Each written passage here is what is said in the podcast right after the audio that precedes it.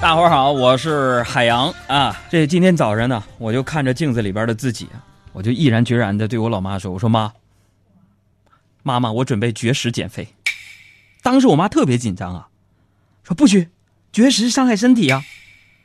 当时我顿时我这心里边朋友们就暖烘烘的、热乎乎的、美滋滋的。但是我这嘴上我还在说：“我说哦，好的妈，我会注意的。”然后我妈依旧摇头说：“不行不行。”你现在呀胖点儿，别人只是认为你是吃的多，万一你绝食还胖，这不是怪父母遗传吗？不行，你多吃点儿。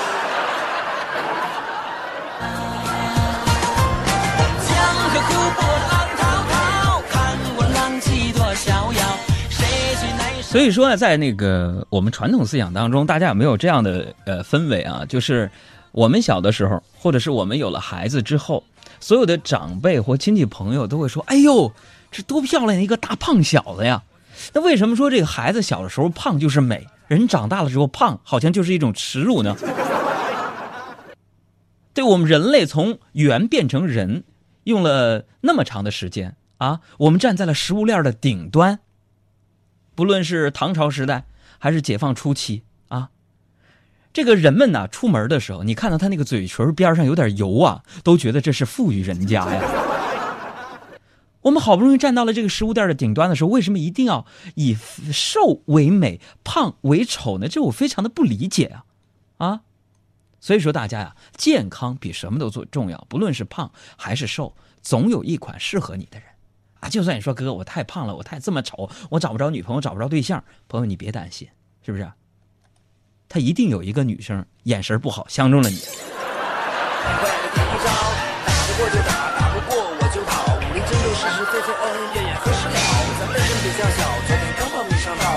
另外啊，关于这个遗传，有的时候，比如说我小的时候啊，那时候呢家比较穷啊，那时候我出生在三间的土坯房里边，然后呢，我记得小学那会儿呢，我们家就搬到了这个郊区。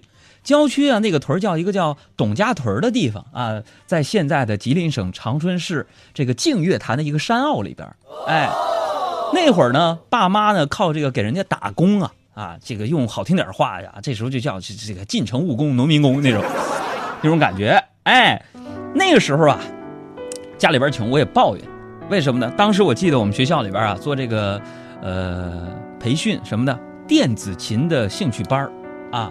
那时候啊，一个电子琴才九十八块钱，可是家里边就拿不出来，我就抱怨我说：“我怎么生在你们这个家里边啊？啊啊，怎么就不给我买这个琴呢？”我永远也忘不了那一天晚上，通过烛光，我看到我妈和我爸脸上的那两行热泪。哎，所以说，你能够选择很多东西，但是你没有办法选择你的父亲和你的母亲遗留给你，或者说遗传给你的你的。身体、你的身高、你的长相、你的家庭和你的富裕程度，其实对于遗传这方面，我觉得我的母亲真的，呃，你像刚才是比较较真说你是还是多吃点吧。要是你绝食的话还胖，该遗传了。是我爸有那么一点点胖，我觉得遗传当父母的没有必要较真儿。这古人也有云嘛，说身体发肤受之父母，除了身材之外，长相也是由父母的基因决定的。反正我是觉得吧，如果说我的相貌是爸妈给的，那他们一定不知道什么叫“己所不欲，勿施于人”。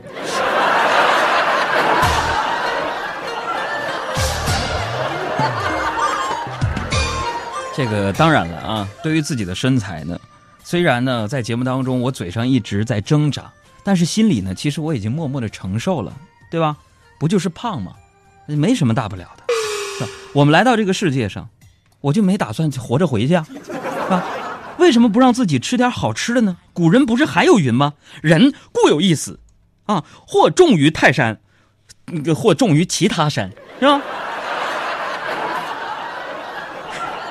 我呢，我这个并不反感吃货，哎，因为咱们生活当中都知道，民以食为天，毕竟这是人类最根本的生活需求，对吧？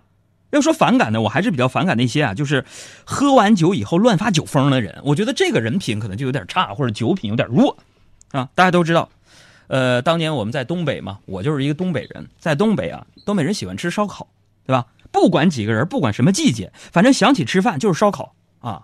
用一句比较时尚的话总结，就是在东北啊，一个人吃串吃的是寂寞，两个人吃串吃的是默契，三个人吃串那吃的就是江湖啊。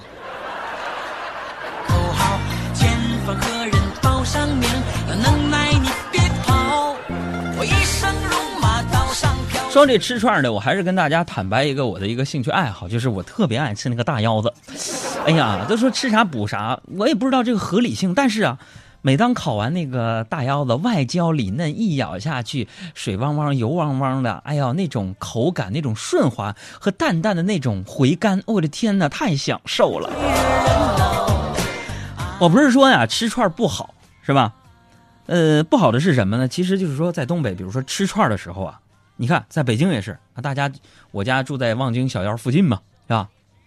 最近被给查封了嘛？以前我也去啊。大家都喜欢喝点小酒，是吧？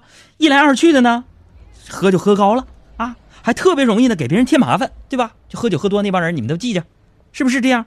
就有一回啊，我跟一个朋友啊晚上出去吃饭，吃饭咱中国酒文化就是没事啊喝点小酒嘛，啊就喝点，然后呢打车回家，这一上车呀，司机估计是闻到酒味儿了，就斜着身子在那打量我们，啊，我说哎，哥们儿，你们是不是喝酒了？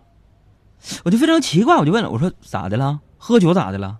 你还不拉喝酒的人呢？完，这司机看我喝的也不少啊，这眼瞅着我就要急眼了，就跟我解释：“哎，不是哥，前面我拉一活儿也是喝酒了，一上车我问他去哪儿啊，他说不去哪儿，就坐坐。”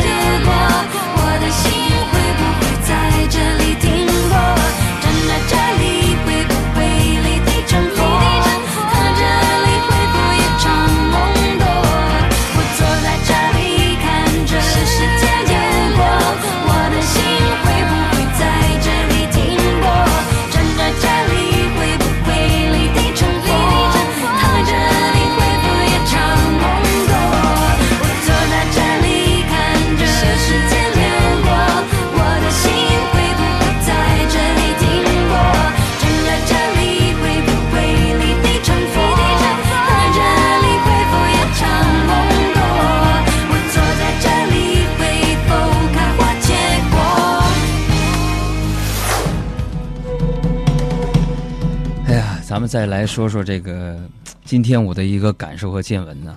那么从今天起床开始呢，我就感觉整个人呢昏昏沉沉的，心情其实有点低落。就连我照镜子的时候，我都感觉嗯自己没有以前帅了。那一直以来呢，不管别人怎么说我，朋友们，我都坚定的认为说自己长得其实还说得过去，对吧？有那么几分姿色，对吧？毕竟说镜子不会骗我呀。但是今天看到的一条研究报告，彻底粉碎了。我最后一点点、一丢丢的那么个自信心呢？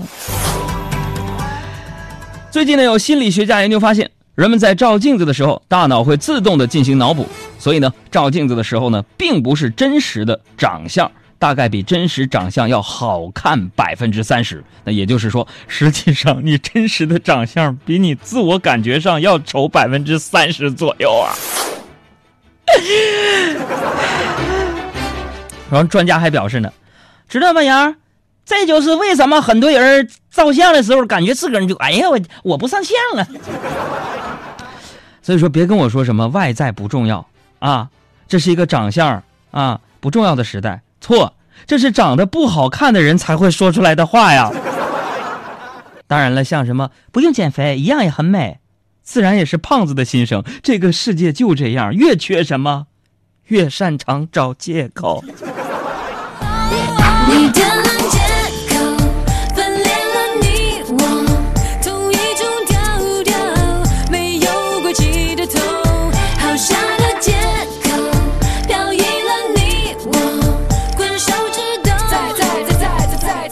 这乱无春秋。这个说到照镜子啊，很多小姑娘喜欢照镜子，小孩也喜欢。其实我也喜欢照镜子，真的喜欢照镜子。其实呢，是我是我生活当中的一个 一个怪癖啊。在生活当中啊，每个人都有一些小怪癖。你比如说小爱，小爱她不喜欢橘子皮的味儿，然后嫌掰橘子的皮的这个呃之后呢会在手上留下味儿，完了她就自创了一个不沾味儿的掰橘子妙招。什么步骤呢？一拿出啊有梗的橘子一个，第二掰断橘子梗，第三橘子梗在橘子皮上挑破一个口，然后慢慢把其他皮剥下来。第四，不出意外的话，我会在步骤二的时候实在看不过眼，帮忙把它扒好了，对吧？我就助人为乐嘛，对吧？当然了，呃，这也足以体现我作为一个男人对于女性的关心，哎，以及作为一个领导对下属的关怀啊。这个以前没有结婚的时候啊，我总跟周围的朋友开玩笑啊，说我这辈子最大的目标就是有兔个老婆。啊，昨天呢，不知道我媳妇儿从哪儿听说了这句话，就问我，老公啊，听说你是想要两个老婆是吗？我就非常惊疑的问，你想听实话吗？废什么话，赶紧说。想。就没想到啊，我媳妇儿大喜过望啊，对我说：“嘿，太好了！告诉你个消息啊，今天呢我称了一下体重，正好是呃你刚认识我的时候的两倍。你有两个媳妇儿呢。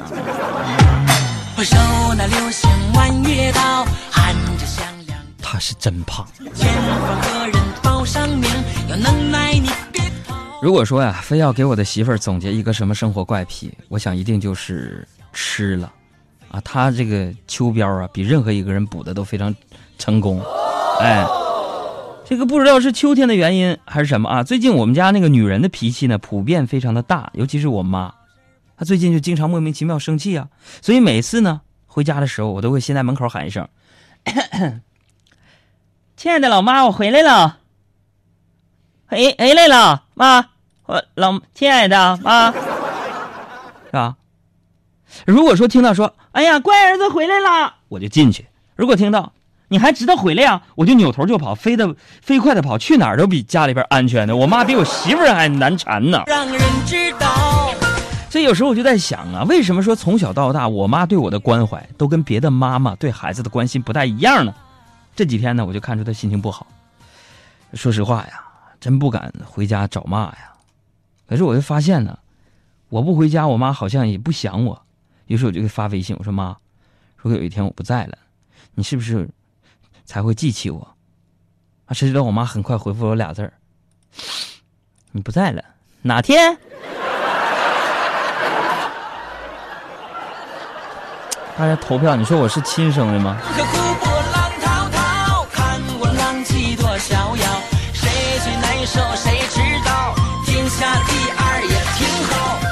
所以这个女人呢，其实有很多的怪癖啊，怪脾气一定也算是其中的一种。那相比之下，这男人就简单多了，对吧？你就像我吧，我除了喜欢照镜子之外，我最大的怪癖就是喜欢省钱。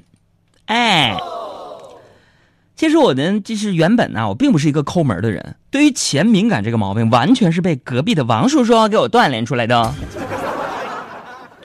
在我很小的时候，long long ago，隔壁的王叔叔到家里做客。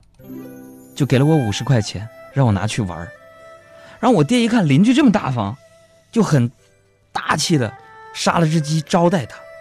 吃完晚饭之后，王叔叔要走了，临走之前把我叫到身边问：“小海洋啊，那是五十块钱玩够没有？玩够你就还给叔叔吧，是吧？我的心太乱，要一些空白。你若是明白，让我暂时的离开。我的心太乱，不敢再谈更多爱。想哭的我，却怎么哭也哭不出来。我的心太乱，要一些空白。老天在。